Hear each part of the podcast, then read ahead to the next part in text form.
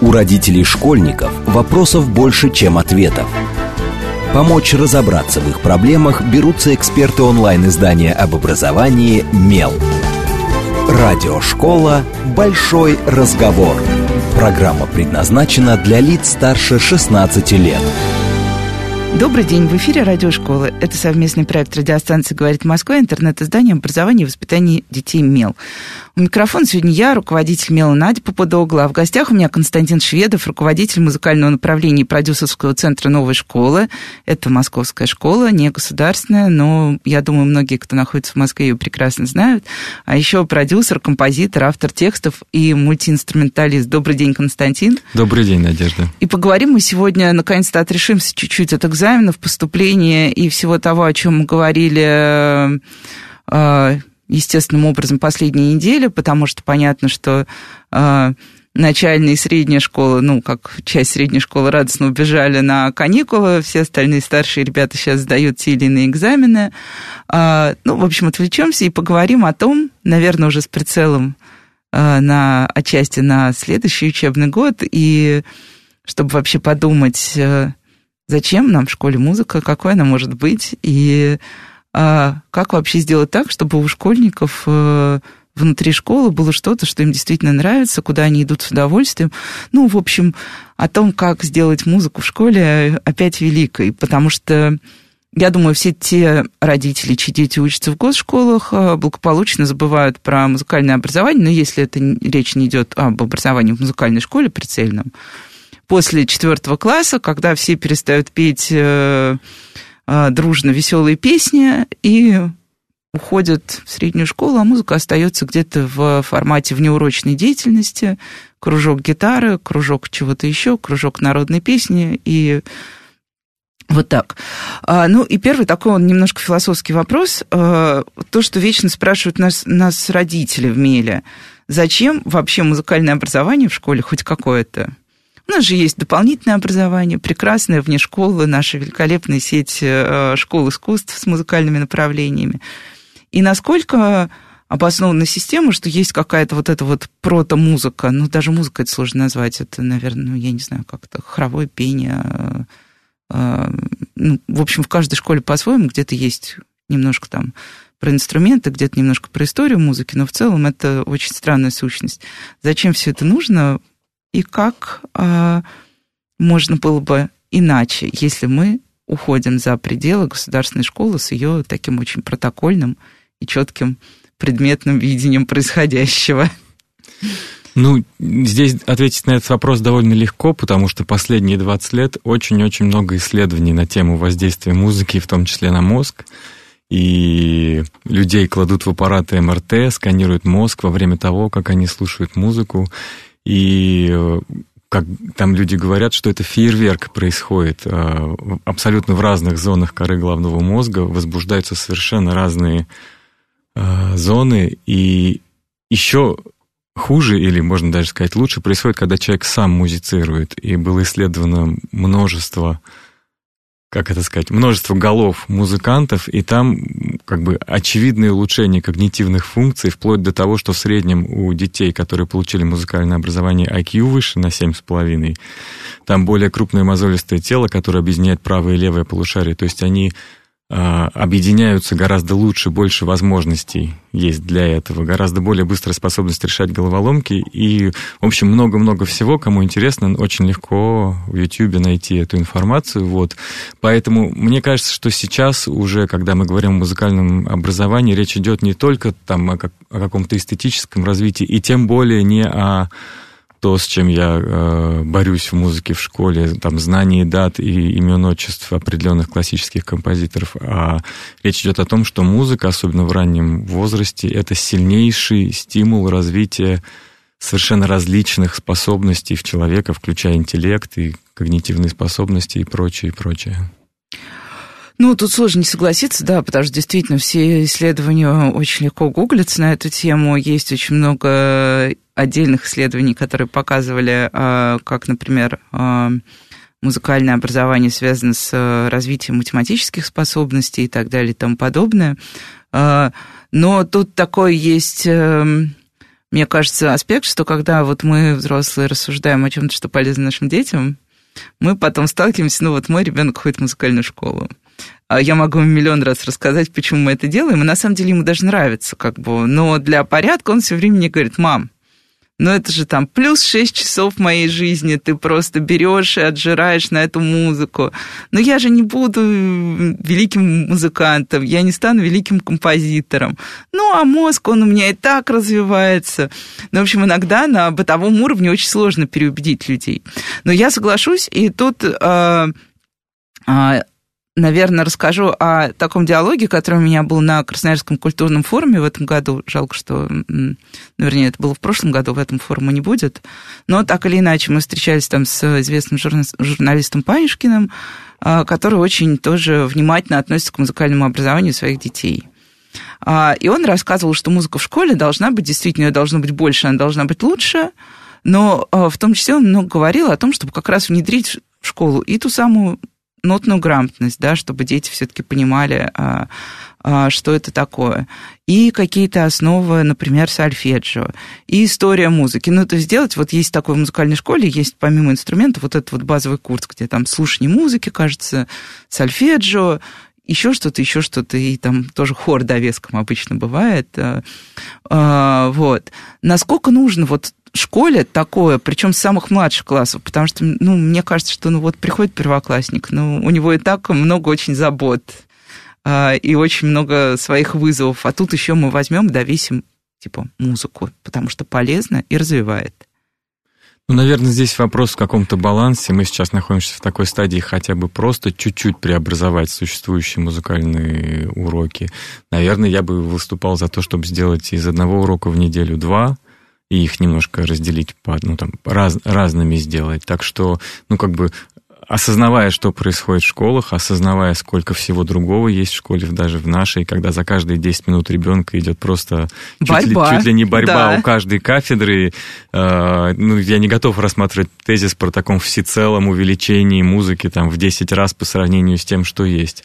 Но преобразовать хочется и, может быть, немножечко увеличить.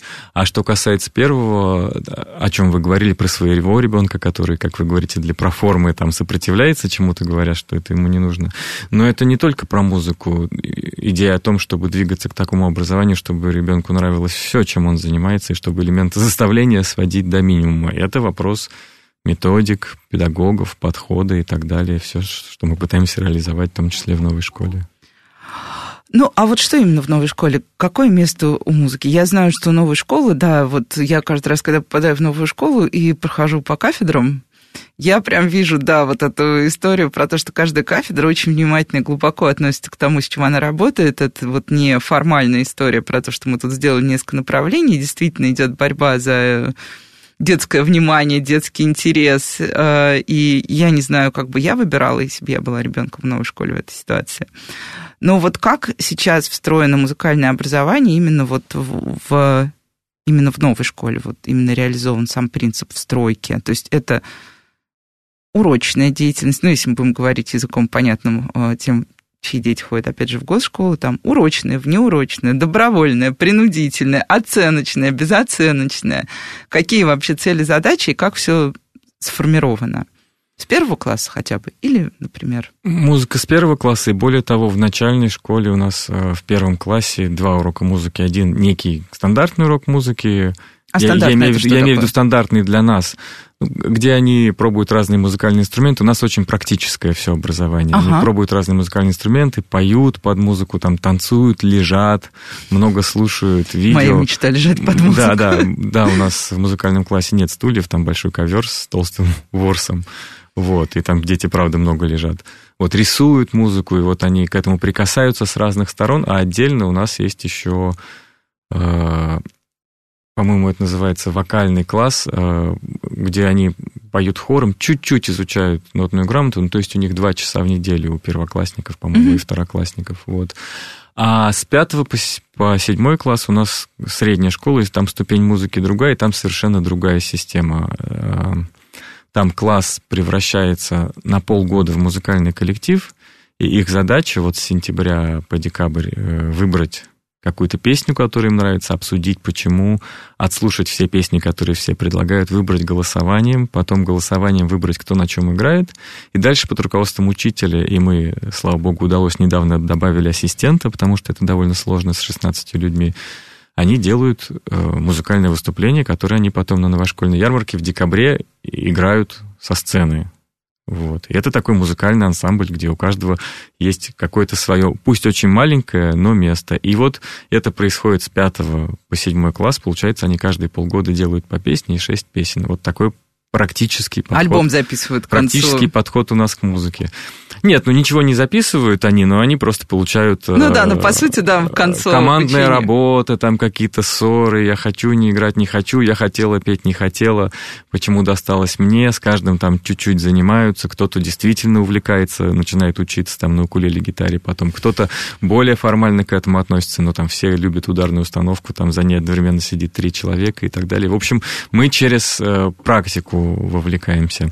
И это вот такая ступень образовательная, урок прочная. Дальше у нас есть некоторые навершие, э, такое внеакадемическое То направление. То есть не записать песню невозможно. Ты должен это сделать вместе со всеми. Нет, ну мы не записываем там профессионально ее в не, студии, нет, ну, просто не нет, выступить. я имею в виду не, не участвовать в э, деятельности. Ну, в, цел, в целом, да. Там угу. есть какие-то моменты, когда некоторые дети сопротивляются такому подходу, вот пытаясь высказать тезис «я не музыкант, зачем мне это надо?». Но часто, чаще всего это связано с тем, что им не удалось продвинуть свою песню, или они хотели петь, а теперь отказываются. И там есть такая история, что им с ними договариваются, пытаются выдать какое-то другое задание. Там, например, там какой-то они готовят доклад на какую-то очень интересную тему, и они делают этот доклад, там получают какое-то признания от одноклассников, и все равно потом так или иначе встраиваются, то, что очень трудно удержаться от вот этого варева полутворческого, которое происходит, и хочется все-таки поучаствовать, и хочется выступить на сцене. Дальше следующая история. Это у нас открытые микрофоны. Значит, те дети, которые увлеклись, или те, кто занимается в музыкальной школе, раз в месяц у нас прямо на первом этаже выставляются колонки, и в большие перемены, и после уроков там собираются вообще много людей из школы и слушают, аплодируют и так далее. И все могут показать свое там какое-то мастерство песни. И следующая уже ступень... А, нет, на этой еще ступени есть допы. То есть mm-hmm. они могут прийти, там у нас есть и учителя музыки, которые преподают в, в кружках, и к ним могут пойти на вокал, на гитару. А следующая история это уже продюсерские центры. Если кто-то себя проявил, и кто-то может и хочет, мы их берем в оборот, и вот таким образом, собственно, родился альбом, о котором мы сегодня поговорим чуть позже. Уже делаем профессиональную запись и профессионально пишем с ними песни, записываем, и уже полные они проходят все стадии, так сказать, музыкального э, продвижения. Ну вот тут я откачусь немножко к тому, да, кто не хочет и сопротивляется. Я помню, что для меня всегда, например, любая ну, музыкальная активность, э, в, когда я была в школе, была очень болезненной, потому что я не играю на инструментах, я очень плохо пою. Когда я пою, обычно все просят меня быстренько замолчать, поэтому я могу это делать только когда я одна сама с собой. Вот. И, э, ну, как бы Э, есть такая история, что вот этот момент, когда тебя ставят в хоре в третий ряд и просят пить потише, она немножко унизительна. Ну, понятно, что это э, в том формате, в котором я училась, было неизбежно, я принимала это как должное. Иногда я пела специально погромче, что уже назло всем, потому что, ну, как бы, сколько времени потрачено, тоже тоже немножко обидно. Но вот да, те ребята, которые не чувствуют вообще, ну, во-первых, да, не знаю, как бы есть, э, вряд ли мы можем говорить о людях однозначно не способных ни к чему музыкальному, вот. Но как вот встроить этих ребят с ощущением того, что музыка вообще не их, вот помимо доклада, есть еще какие-то варианты, как сделать так, чтобы они почувствовали себя все-таки частью происходящего? Доклад это крайняя мера, когда идет какое-то психологическое сопротивление. А, ага. а то, о чем вы говорите, это довольно легко решается. До новой школы я где-то 10 лет занимался барабанными тренингами. Это когда приезжаешь в какую-то какой-то группе людей, ну, например, в какую-то компанию, которая проводит командообразование, там от 30 до бесконечного количества человек, раздаешь им всем барабаны или различные ударные инструменты и проводишь там за час, за два такое событие, где все они делают общий ритм. И там э, не бывает такого, что кто-то, ну, как бы, что кто-то настолько себя проявляет или стыдится в этом общем шуме, в этой общей движухе, в этом общем драйве. когда все играют, даже если у кого-то не совсем хорошее чувство ритма, в целом по-настоящему каждый может почувствовать себя частью не чувствовать, что он делает что-то не то и так далее. И такого очень много и в каких-то других вещах. И, э, и здесь еще вопрос о том, э, э, ну, что считать результатом. У нас даже вот в начале, когда мы начинали вот такой подход развивать, там были какие-то конфликты с теми людьми, которые привыкли выбеленных таких э, детей смотреть, которые дрожат там, но чистенько что-то делают. Да, да, да. Нам было скорее важнее, окей, пусть кто-то поет немножко мимо и ударяет по барабану тоже немножечко мимо, но важно, что они вышли, важно, что они вместе, и там качество было ниже, чем можно ожидать от вышкаленных детей. Но это была правильная ставка, с, с годами уровень качество очень сильно в школе повысился, и дети сами начали это видеть, и так далее, и так далее. И главное, они получили свободу, они получили возможность вот себя как-то проявить, а потом уже отрефлексировать. Вот, так что вопрос в том, что считать целью. Для нас цель, что они собрались вместе, что они выступили, что они проявили себя, и у нас на открытом микрофоне приходит кто-то, кто первую в своей жизни песню выучил и выступает после уже почти профессионального музыканта, там на трех нотах, и он получает такие же аплодисменты и поддержку, как и тот, кто был перед ним. Ну и еще такая обратная уже ситуация. Вот, э, например, я тут наблюдала в школе моего ребенка был выпускной, это четвертый класс, но там был выпускной. И на выпускном была примерно такая же история, то есть все, кто, э, например, занимается музыкой, занимается в музыкальной школе, играет на каком-то инструменте, а, получал право вот этого микрофона на выпускном и мог что-то а, сыграть, спеть. И я заметила, что а, ну, в процессе, как шла подготовка всего этого, а, что, во-первых, возникла очень жесткая конкуренция у детей. Кто именно? Ну, потому что было сказано, что можно сыграть пять номеров. И плюс ко всему возникла конкуренция у детей, которые находятся на таком, ну, высоком уровне уже, ну, по меркам их возраста исполнительного мастерства. То есть э, они прям соревновались. Нет, я вот лучше тебя пою, да, там, поэтому я хочу спеть.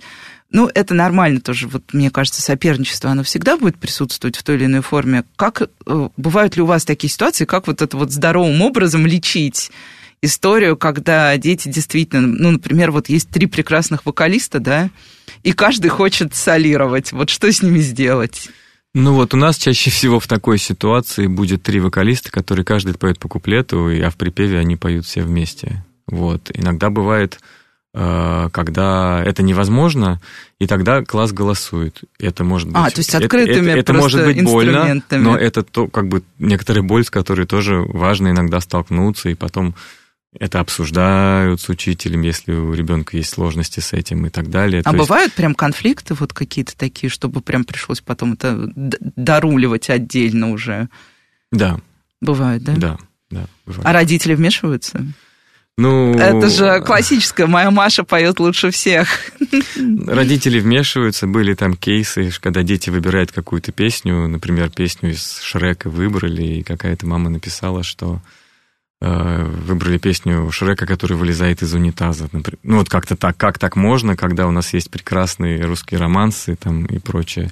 Или, например, что дети выбрали песню «Короля и шута», и тоже какая-то мама очень сильно возмутилась на эту тему. Но мы здесь отдаем право выбора. Ну, детям на все сто процентов, и в этом и держимся за это, может быть, за исключением тех песен, у которых в тексте есть какие-то вот ну, шероховатые, понятно, скажем да, так, истории. То, что мы не можем себе позволить да, в рамках школы. А вот по хоть там панк-рок, ACDC, ну, как бы это та часть, с которой это возможно. Если от нас будет идти инициатива, что им, выступ... что им петь, то как бы все раз... разрушится. Тогда у них не будет мотивации.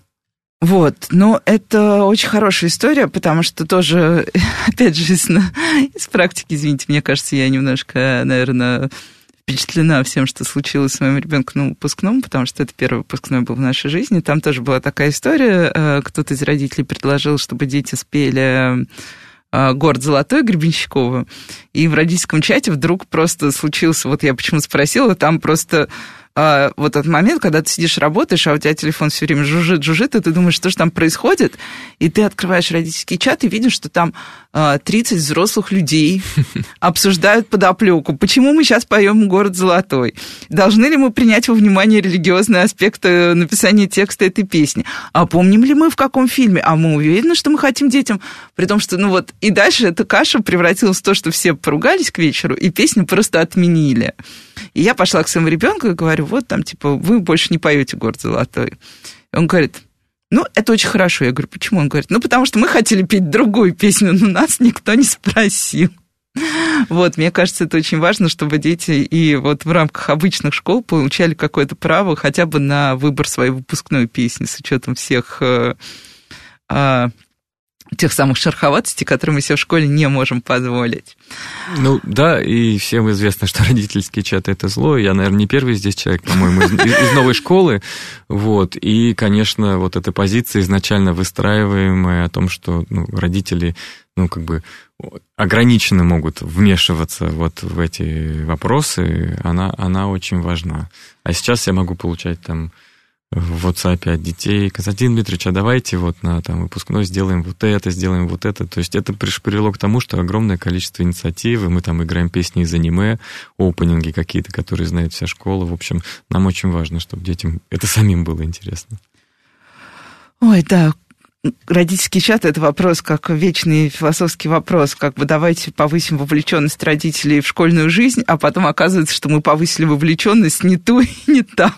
И вместо того, чтобы решать какие-то, ну, вопросы, которые касаются, ну, прям системных вещей, родители, да, начинают либо цензурировать списки чтения, либо решать, э, да, какую песню споют дети и так далее и тому подобное. А, но а если вот возвращаться тоже к самим школьникам, насколько вам кажется, они вообще, э, для них это все э, важно лично, вот они остаются еще после уроков, говорят, мы еще порепетируем, мы хотим затащить, вот как, что еще там происходит на уровне вот этой подготовки этой песни, которая будет в декабре, и потом та, которая будет уже весной. А, да, у нас, во-первых, там доступ кабинет, его нету, но там почти всегда есть учитель, и он открытый, когда мы там заседаем, например, кафедры, там примерно раз в минуту туда входит кто-то, записывается списочек, берет какой-то инструмент и выходит в коридор. Но это, но это то, что мы хотели. В основном берут укулеле, гитары и так далее. многие, укулеле простой инструмент, и многие его осваивают даже вот за несколько недель, пока Смысл, играют. Мне всегда казалось, что это очень сложно. Нет, именно укулеле, я думаю, что вы за неделю освоите. При, У меня бы, появилась надежда научиться на чем-то играть. При каком-то вложении, да, труда. Вот. Ну и подходит. Э, всегда, конечно, в классе есть кто-то более вовлеченный, кто-то чуть менее вовлеченный, но почти всегда есть те, кто просит учителя встретиться на перемене, да, объяснить, чуть-чуть даже позаниматься и так далее. То есть в этом смысле все работает у нас.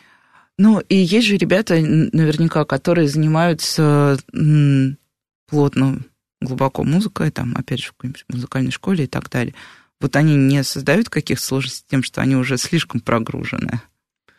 Бывает, и они пытаются э, иногда сказать, что, ну, типа, я же так хожу в музыкальную школу, зачем мне? Да, да, в целом перегруженность у нас у детей есть, и поэтому э, как бы вот такие версии слышны но все-таки через какое-то время надо понимать, что совершенно другая атмосфера, совершенно другая ситуация, совершенно другие песни, вот, и есть кейсы, когда там какого-то кларнетиста уже там, который несколько лет отучился, впускали, он там играл соло, и было все хорошо, то есть мы стараемся таких детей тоже включать, но уже как бы на их уровне они тем самым чувствуют ну, гордость от того, что они могут сделать вклад вот в эту песню класса и сильно повысить ее уровень за счет там своего умения. Ну, это замечательно, что все дети находят свое место. Сейчас мы уйдем на короткие новости.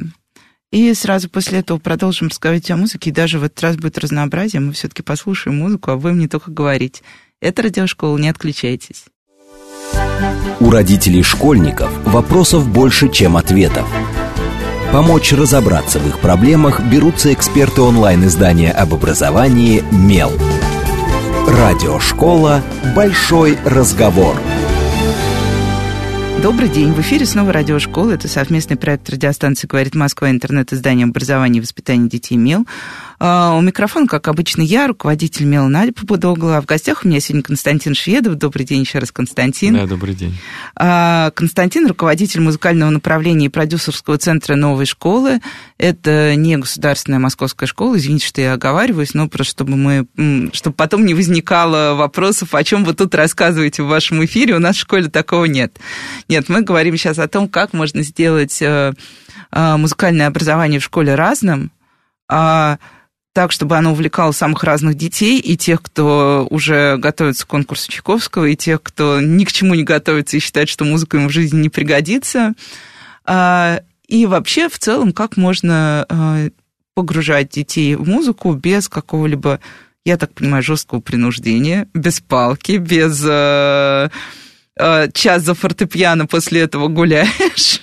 В общем, самое лучшее. Мы поговорили уже про то, как живет музыка в, э, в жизни школьников, э, когда они готовят определенные композиции к определенному периоду все вместе.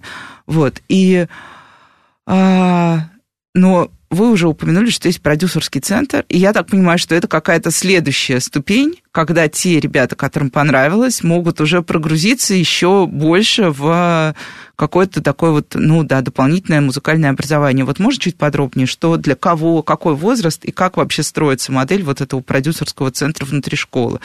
Потому что я знаю, что не только частные государственные школы тоже пробуют делать у себя а продюсерские центры, и мне кажется, это будет интересно просто вот всем послушать про ваш опыт.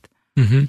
Ну вот в школе вот только что мы отпраздновали пятилетие ее, и э, продюсерский центр появился, мне кажется, на третий год. То есть мы сначала выстраивали вот эти первые этажи а, образования урочного, потом выше, выше открытые микрофоны, и стало понятно, что, в общем-то, нужно помогать детям формировать свои группы, потому что они могут, хотят, но они много чего не умеют, и даже начиная с уровня организации, даже на уровне иногда договориться, встретиться на регулярной репетиции, они собрались на репетицию, они знают, что должны быть репетиции, но как репетировать и что на них делать, как это делать эффективно с учетом того, что э, не очень много времени, они не знают. И, конечно, хотелось уйти от кавер-версий известных песен, очень хотелось, чтобы показать, научить, что такое творчество и как им заниматься. Вот. И, собственно, года два назад все началось с поездки в Лондон. Мы придумали музыкальную поездку на каникулы, что вот мы, значит, едем в Лондон, запишемся там на лондонской студии, звучит круто, да, звучит очень круто. Мне кажется, сейчас многие позавидовали. В результате мы записались на какой-то там супер простой студии. Мы мечтали, конечно, об Эбби Роуд. Она оказалась расписана на два года вперед. С несусветным ценником мы записались на какой-то довольно, честно говоря, довольно обычной студии, такой же, как и здесь мы могли записаться.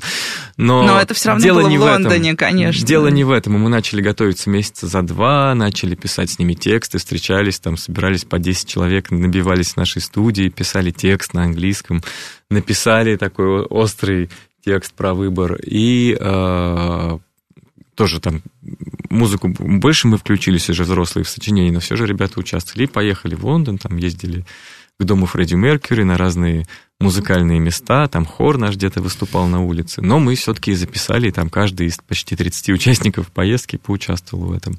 И, в общем, это как-то заложило основу, это стало первой песней, и у нас были уже вокалистки, которые мы знали, что они хорошо поют и хотят. И вот дальше я сделал несколько предложений, и, и мы начали работать. И сразу было понятно, что мне, мне было важно, что, ну, почему не кавер-версия, чтобы когда человек пел, он пел себя.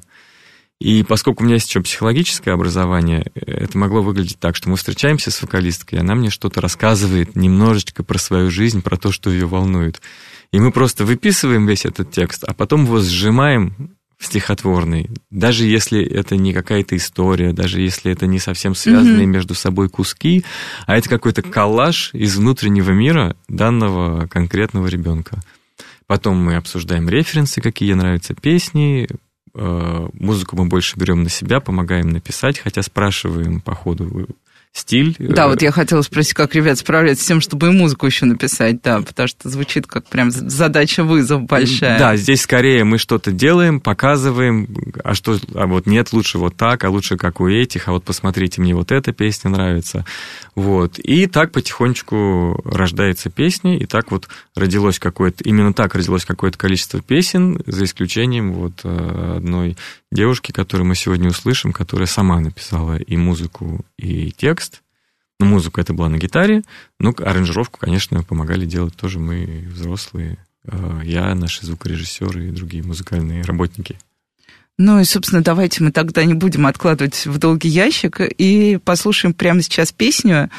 А, мне кажется, это первый раз в истории радиошколы, когда у нас есть музыка в эфире. Это очень приятно. Ну вот я хочу представить песню вот как раз той девочки из седьмого класса, которая сама написала текст и музыку. Это Наташа Дорошина, и песня называется «Небо, звезды, потолок». Ну, а целиком послушать наш альбом, который называется «Можно выйти», а группа называется NSPC на английском, то есть это New School Producing Center, а, можно на стримингах, на Apple Music, на Яндекс Музыке и на других, так что там еще много интересных и разнообразных песен. Мы будем рады, если вы послушаете.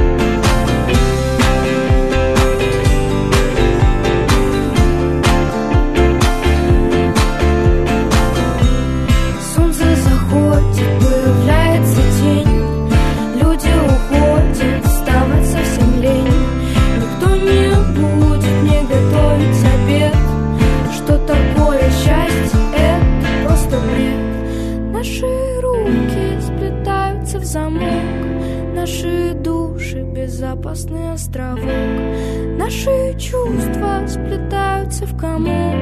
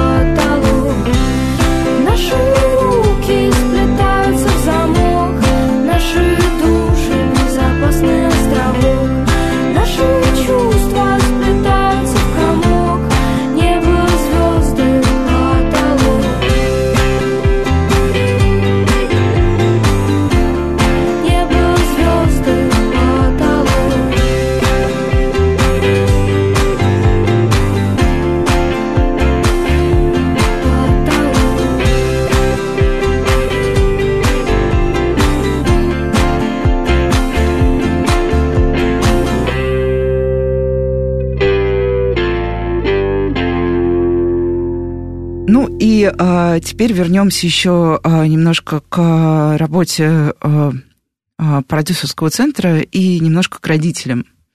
Потому что вот я как родитель, который распределяет, ну, в известной степени нагрузку своего ребенка, обычно я, и я думаю, все родители примерно таковы, мы закладываем какие-то определенные ожидания в то, чем занимается наш ребенок. Там понятно, что чего ты ждешь. Ну, я думаю, большинство родителей на старте как-то вот э, для себя определяет, что ты хочешь получить там.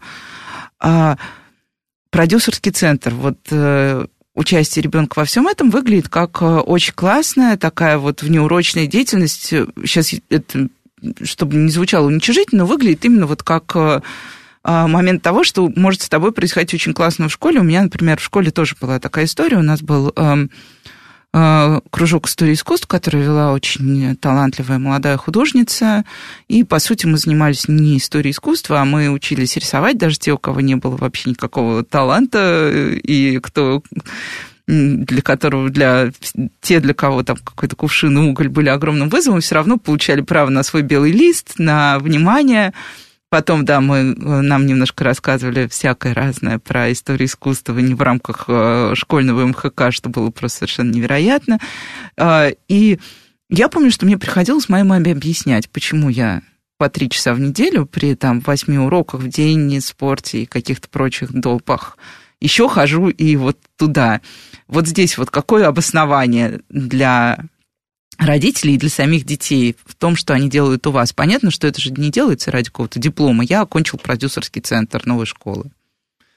А, вот у нас продюсерский центр находится в серой зоне, и это очень осознанное решение. Это не кружок, это не урок, это ничто. У нас mm-hmm. просто есть студия, куда они могут прийти, поговорить, списаться с нами и что-то поделать. И даже довольно важно, что как бы это не нужно обосновывать. Во-первых, там не бывает это там на 3 или на 5 часов. Это какими-то, как правило, происходит урывками, вот так вот по полчасика. Но мы там выстраиваем очень неформальную атмосферу и общение. Мы там занимаемся как бы очень конкретным творчеством и, и производством, как, ну, как продюсинг, производство, производство музыки. И очень хочется, чтобы дети именно эту неформальность и эту неподконтрольность в каком-то смысле считывали, потому что именно она нужна для творчества. Потому что ну да, а не диплом об окончании того-то и того-то. Ну, как бы э, я уверен, что они получат, например, за какой-нибудь кружок диплом и из школы выйдут, и получат альбом, который сейчас уже лежит на Apple Music. И я думаю, что для них внутри по важности это вообще несоизмеримые величины, несоизмеримые. А вот тоже еще такой стандартный запрос родителей, что вообще дает детям, э, вот понятно, что дает свободу, понятно, что дает творчество. Вот если посмотреть на это немножко, поскольку вы упомянули, что у вас есть как бы и психологическое образование, вот что это дает школьникам с точки зрения именно вот какого-то, не знаю, психологического комфорта, роста там. Ну, мы обычно говорим, например, когда вот ну, понятно, что, например, вот запись этой песни, которую школьники записывают в течение полугода, это история про командную игру.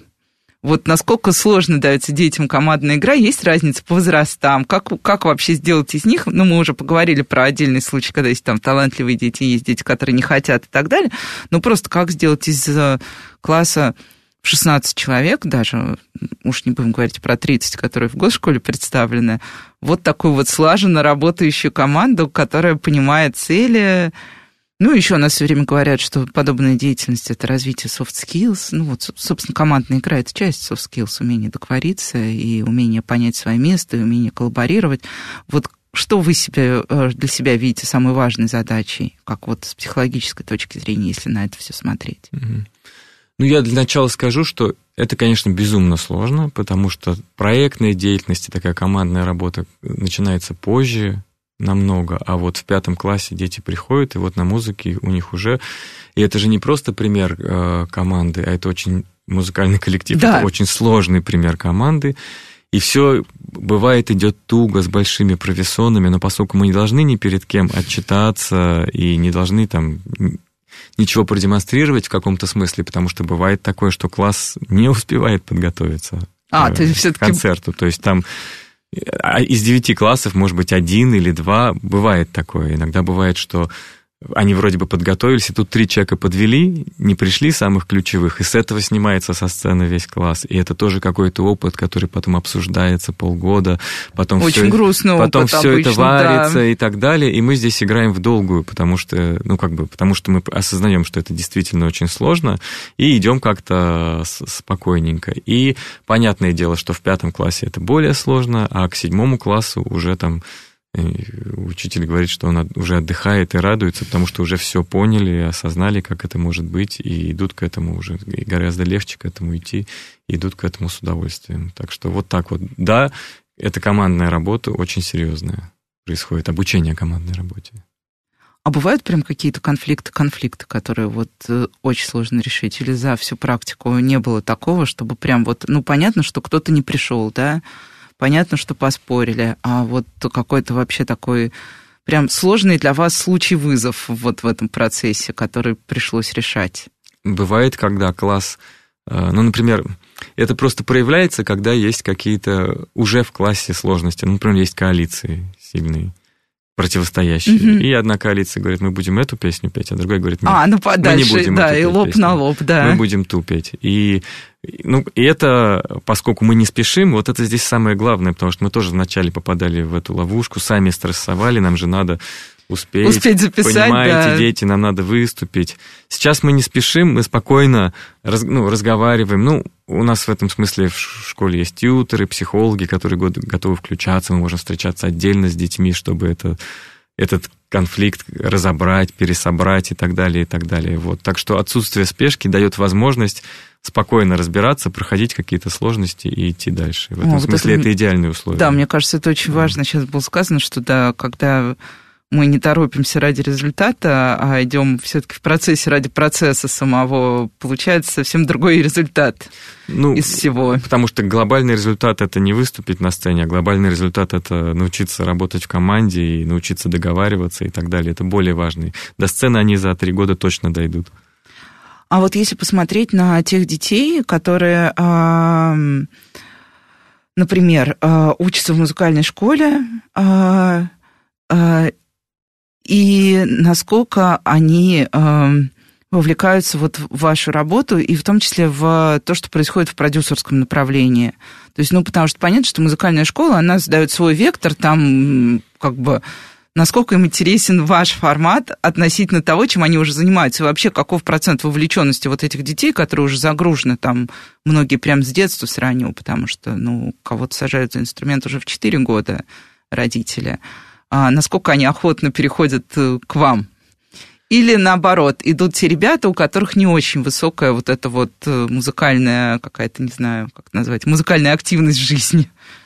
Нет, все-таки, наверное, можно сказать, что чуть больше половины тех, кто у нас работает в продюсерском центре, а, у них есть музыкальное образование, или, по крайней мере, не целое, а какими-то кусками. И, как правило, они все играют не, не на тех инструментах, на которых их учили. Скрипач играет на бас-гитаре, пианист ну, играет да. значит, на гитаре, саксофонист играет там на барабанах, вот так вот. И у нас есть э, группа выпускников, которые играют панк-рок музыку недавно записали альбом, вот они в прошлом году выпустились. У нас есть сейчас группа, которая пока что делает каверы, э, но делает их хорошо. И у нас вот есть уже выпущенный альбом, где э, у каждой песни свой вокалист, то есть там еще 6 или 7 человек. Мы не гонимся здесь за количеством, потому что еще такой принцип у нас продюсерского центра, мы никого никуда не тащим за уши, хотя это больно, потому что иногда видишь, какой человек талантливый, Э, и хочется куда-то его подтолкнуть, но это не, не работает так. Э, главное, чтобы все происходило по, по желанию. Вот. Иногда даже мы делаем доступ к нам чуть-чуть более сложным, чтобы это желание проверить, и чтобы было понятно, что человек готов, потому что я когда погрузился в это на несколько лет, в продюсерскую работу, я понял, что артист — это ну, очень сложный слоеный пирог. Я талант здесь вообще не, не на первом месте, а на первом месте желание, мотивация, четкость, структурированность, способность в иные моменты себя заставить что-то сделать. Ну, в общем, все как обычно. И где-то там в конце идет талант, который хорошо, когда это все совмещается. Вот. А так, конечно, тяжело наблюдать очень талантливых детей – но у которых не хватает чего-то другого, и они просто проскакивают мимо, хотя чуть-чуть им включиться, и они будут иметь все, ну, с точки зрения музыки, иметь то, о чем многие мечтают. А, ну, тут встает еще, мне кажется, да, тут много всяких факторов влияет mm-hmm. на происходящее, в том числе, мне кажется, и родительская позиция, и вот тот опыт, который дети получают, потому что э, мы видим очень детей с очень разной мотивацией. Например, вот на примере музыкальной школы я вижу очень много детей, у которых только внешняя мотивация, ну, как бы вот эта вот бесконечная и конкурсная, и соревновательная деятельность. Есть дети, которые как раз на внутренней мотивации, но совершенно не готовы встраиваться вот в эту, например, систему, где ты должен постоянно подтверждать некий свой уровень, и они просто... Ну, это вообще отдельный разговор. Мы вот тут один раз с Катей Калачковой вели еще, когда она курировала а, музыкальное дополнительное образование в рамках школы искусств. В общем, и о том, как нам надо расширять вообще палитру того, что мы предлагаем детям в качестве не просто делать предпроф и специалитет, как сейчас сделали, а предлагать детям и другие варианты того, как и чем они могут заниматься, и с какими целями, главное. Потому что сейчас действительно вопрос цели, мне кажется, иногда а, ну, в таком базовом музыкальном образовании он немножко размыт, ради чего мы это делаем. А, но а, это все замечательно. Э, наверное, еще немножко а, про а, а, детей. А, и то, что я слышу от других педагогов, от родителей отчасти, а, что у детей стал очень мусорный музыкальный вкус. Вот что они там слушают, даже не будем называть эту линейку имен, там, которую родители критикуют, но понятно, что дети слушают очень разную музыку. Но при этом я помню, что, например, а, у нас есть свой проект «Подростки», который мы каждый год проводим. Там дети сами пишут текст. Ну, как дети? Ребята уже, они на самом деле взрослые, вполне себе люди и с сформировавшейся позицией. И меня удивило, например, то, что... А, или даже вот однажды я вела а, учебную смену по словесности в Сириусе, и стала спрашивать ребят, а это вот эти одаренные дети, очень такие целеустремленные, стала спрашивать, какую музыку они слушают.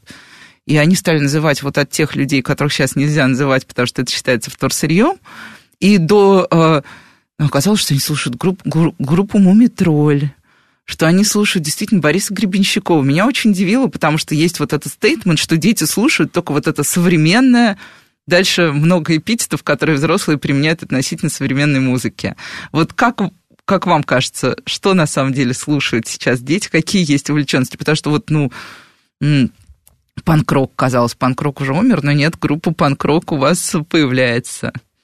Что у них там в головах? Что, вы, что они ну, любят? Это англоязычный панкрок, и, конечно, они слушают тоже не русский панкрок. Но здесь на самом деле все, на мой взгляд, достаточно неплохо. Правда, у меня выборка это новошкольные дети. Вот. Ну, все равно даже, Но да. Но чем старше, тем э, больше они, с моей точки зрения, слушают хорошей музыки. Сейчас много новой хорошей музыки. Мне вообще кажется, что есть какой-то... Эм, в России какой-то есть миф.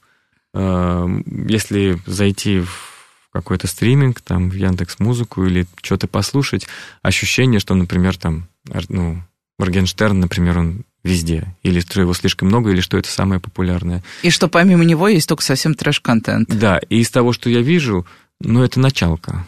То mm-hmm. есть началка, которых еще мало критического мышления, они еще ведутся на эту рекламу, им кажется, что это модно. Весь этот мар- маркетинг, который мы здесь наблюдаем, который продвигает этот артистов, это вот э, детский сад, э, они могут убедить только, что это круто, только совсем детей. Чем старше становится, то есть это для более старших это, как говорится, зашквар слушать Моргенштерна или вот или Тимати, или вот что-то вот такое, что, ну, не хочу не обидеть, лично я считаю трэш-контентом. Вот. Ну, а есть какие-то прям вот э, группы, песни, не знаю, которые вот из года в год, да, дети приходят с ними и говорят, вот нам это нравится, мы это любим, вот что-то из старого, просто чтобы понять, что на самом деле они вот ценят. Например, я ну, не знаю, как бы там для меня, даже на примере вот э, э, моего сына и детей, которые его окружают, это как раз та самая началка, у них куча трэш-контента, они из ТикТока вытаскивают кучу музыки, э, треков вот этих вот каких-то, в том числе самопальных. Вот, но они все любят Фредди Меркьюри. А вот что у ваших детей? Какие-то есть прям настоящие а. кумиры, которые не меняются? Ну вот я могу отметить Цоя и Мельницу, например вот, который ча- часто услышишь случайно на открытом микрофоне. Вот.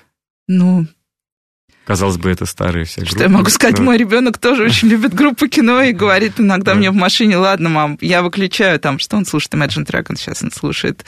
Давай теперь Виктора Цоя послушаем. Imagine Dragons тоже очень популярен. В общем, давайте просто любить музыку, давать детям свободу заниматься музыкой так, как им нравится. И мне кажется, нам всем будет хорошо. С вами была Радиошкола. До встречи на следующей неделе.